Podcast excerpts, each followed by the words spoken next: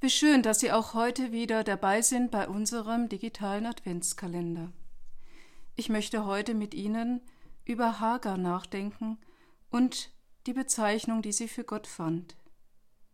In der Bibel im Alten Testament, ganz am Anfang, gleich auf den ersten Seiten, findet sich eine tolle Beschreibung für Gott. Dort sagt eine Frau mit Namen Hagar, Du bist ein Gott, der mich sieht das ist eine der schönsten Bezeichnungen für Gott, die ich kenne. Gott ist einer, der mich sieht, der mich nicht allein lässt. Nicht als der große Aufpasser, als der übermächtige Kontrolleur oder als unheimlicher Überwacher ist er da, obwohl leider etliche solch ein Bild von Gott vermittelt bekommen haben. Nein, er ist einer, der liebevoll nach mir schaut, dass es mir gut geht und der mir in der Not hilft. Hagar gibt Gott diesen Namen, weil sie aus ihren Erfahrungen mit anderen weiß, was es bedeutet, nicht gesehen zu werden, was es bedeutet, als Person nicht beachtet zu werden, links liegen gelassen zu werden. Und ganz erstaunt fügt sie hinzu, so erzählt es die biblische Geschichte, habe ich hier wirklich denjenigen gesehen, der sich nach mir umsieht?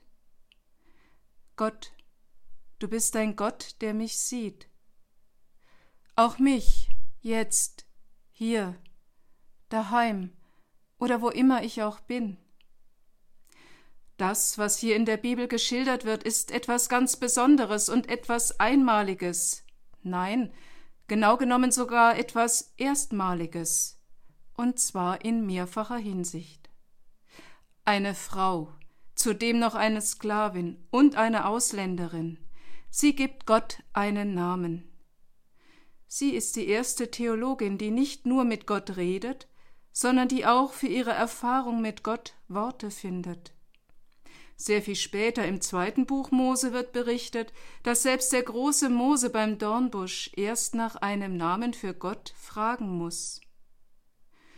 Du bist ein Gott, der mich sieht. Das ist ein tröstlicher Gedanke. Das ist eine Hoffnung schenkende und mutmachende Erfahrung. Der Gott des Lebens wendet sich uns zu. Er wendet sich nicht von uns ab.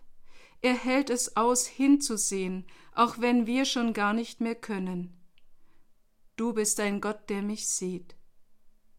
Gott schickt einen Engel zu Hagar, der sie anspricht, der sie anhört, der ihr zuhört, der ihr Mut macht, der ihr Nähe und Zuwendung signalisiert, der ihr Orientierung gibt. Hagar macht die Erfahrung, dass sie auch in der Wüste, in der Einsamkeit nicht allein ist, dass Gott seine Helferinnen und Helfer schickt, die nach uns schauen. Du bist ein Gott, der mich sieht. Amen. Guter Gott, solch ein Engel wie bei Hagar täte jetzt gut.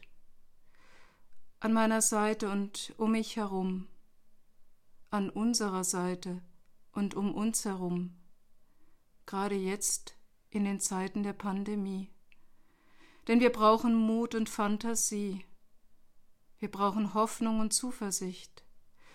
Darum bitte ich dich, sende deine Engel. Und lass mich wahrnehmen und wertschätzen, wenn du sie schickst, die Engel um uns herum, wenn sie da sind. Du bist ein Gott, der mich sieht. Du bist ein Gott, der uns sieht. Du bist ein Gott, der uns nicht verlässt. Dafür danke ich dir. Amen. Gemeinsam beten wir. Vater unser im Himmel, geheiligt werde dein Name, dein Reich komme, dein Wille geschehe wie im Himmel so auf Erden. Unser tägliches Brot gib uns heute, und vergib uns unsere Schuld, wie auch wir vergeben unseren Schuldigern. Und führe uns nicht in Versuchung, sondern erlöse uns von dem Bösen. Denn dein ist das Reich und die Kraft und die Herrlichkeit in Ewigkeit. Amen. So segne und behüte euch der dreieine Gott, Vater, Sohn und Heiliger Geist. Amen.